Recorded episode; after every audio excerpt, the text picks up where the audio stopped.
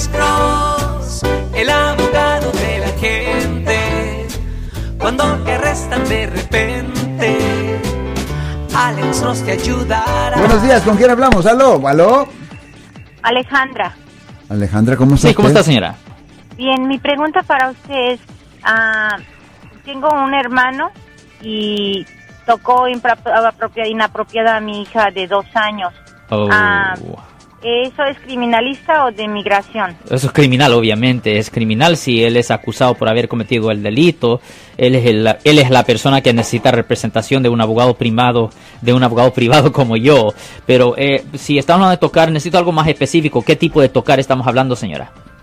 Ah, sexual, la, la doctora que revisó la niña fue la que hizo la denuncia.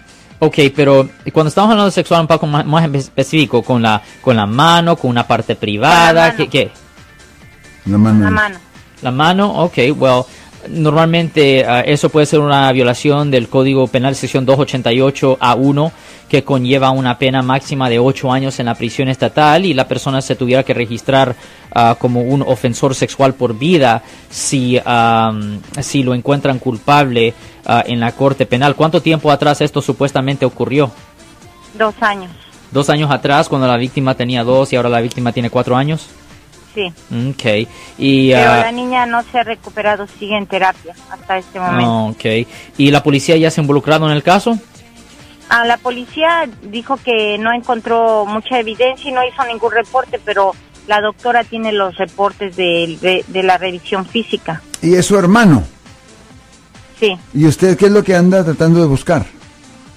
Yo quiero saber si ese es un caso criminal o, o- o no sé a dónde. No, sé No, esto es un caso criminal. Obviamente, cuando una persona comete un delito donde la, la pena potencial es cárcel o prisión, cualquier ofensa pública, cualquier ofensa pública donde ah, el castigo potencial es cárcel o prisión, eso es una ofensa criminal y él cometió una falta criminal, supuestamente. Él está, están alegando que él cometió Sí, una pero falta. usted lo ayuda a él o me ayuda a mí. A él. Pero, eh, Porque ella- nosotros somos abogados de defensa criminal. Pero la víctima tiene que ser ayudada por la policía o por la fiscalía. Nosotros le llevamos a las personas que han sido arrestadas y acusadas por haber cometido el delito. So, nuestra oficina le ayudará a él. pero ah, Alex, ella tiene que hacer eh, cargos sobre esto Well, no, para involucrar ah, a la policía. No, porque no, porque la, la, la doctora ya lo hizo. La doctora ya lo hizo. Ella no lo tiene que ¿Y por hacer. qué no le han hecho cargo? Ah, posiblemente porque están teniendo dificultades en agarrar la evidencia. No, porque mire, la cosa es esto, mire, mire, esta es la cosa. había dicho, sí. Mire, y esta es una cosa que es bien difícil para la gente entender. La verdad, honestamente, no cuenta para nada en nuestro sistema penal. La verdad no cuenta para nada. Lo que cuenta es el nivel de credibilidad de la evidencia y también la fiscalía tiene que creer que van a ganar el caso. Porque si la fiscalía no cree que puede ganar un caso, ellos no van a presentar cargos porque es un gran costo. Es un gran costo manejar un caso criminal, especialmente un caso así de serio. Y ellos no quieren que ellos no quieren gastar un montonazo de dinero y recursos en presentar cargos cuando no creen que van a ganar el caso.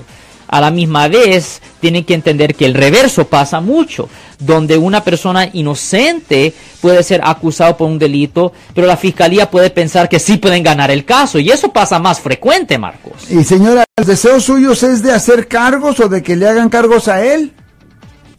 Pues sí, yo quiero ver si yo andaba buscando ayuda, pero él dice que él no me va a ayudar, que no Claro, puede. claro. no, no, pero, le voy a decir, yo no le puedo ayudar, pero usted tiene que ir a la policía, y si la policía no hace nada, usted tiene que ir a la fiscalía. Por ejemplo, ¿en cuál ciudad supuestamente pasó esto, señora? San Francisco. San Francisco, ok. So usted tiene que ir, si la, si la policía no ha hecho nada porque están muy ocupados, usted tiene que ir a la 850 Bryant Street en el tercer piso y los fiscales, ellos son los abogados que le presentan cargos criminales a los acusados. Ellos son los abogados que le tienen que ayudar a usted. Los abogados privados como yo le ayudamos a los acusados. Pero la Sí, pero no hay fiscalía... abogado privado que yo pueda tener. No, no, no, no. Usted tiene que buscar a la fiscalía. La fiscalía, no hay abogado privado para hacer cargos criminales. Eso no existe. O sea que usted... Porque, porque una, un delito criminal es una ofensa pública, no existe ningún delito privado, es una ofensa pública. Cuando una persona comete una falta, una ofensa criminal, está cometiendo la falta contra la sociedad, no contra el individuo. Por eso el fiscal, la fiscalía, ellos son los abogados que representan a las víctimas de delitos. El abogado privado como yo no le ayuda a la víctima, le ayuda al acusado.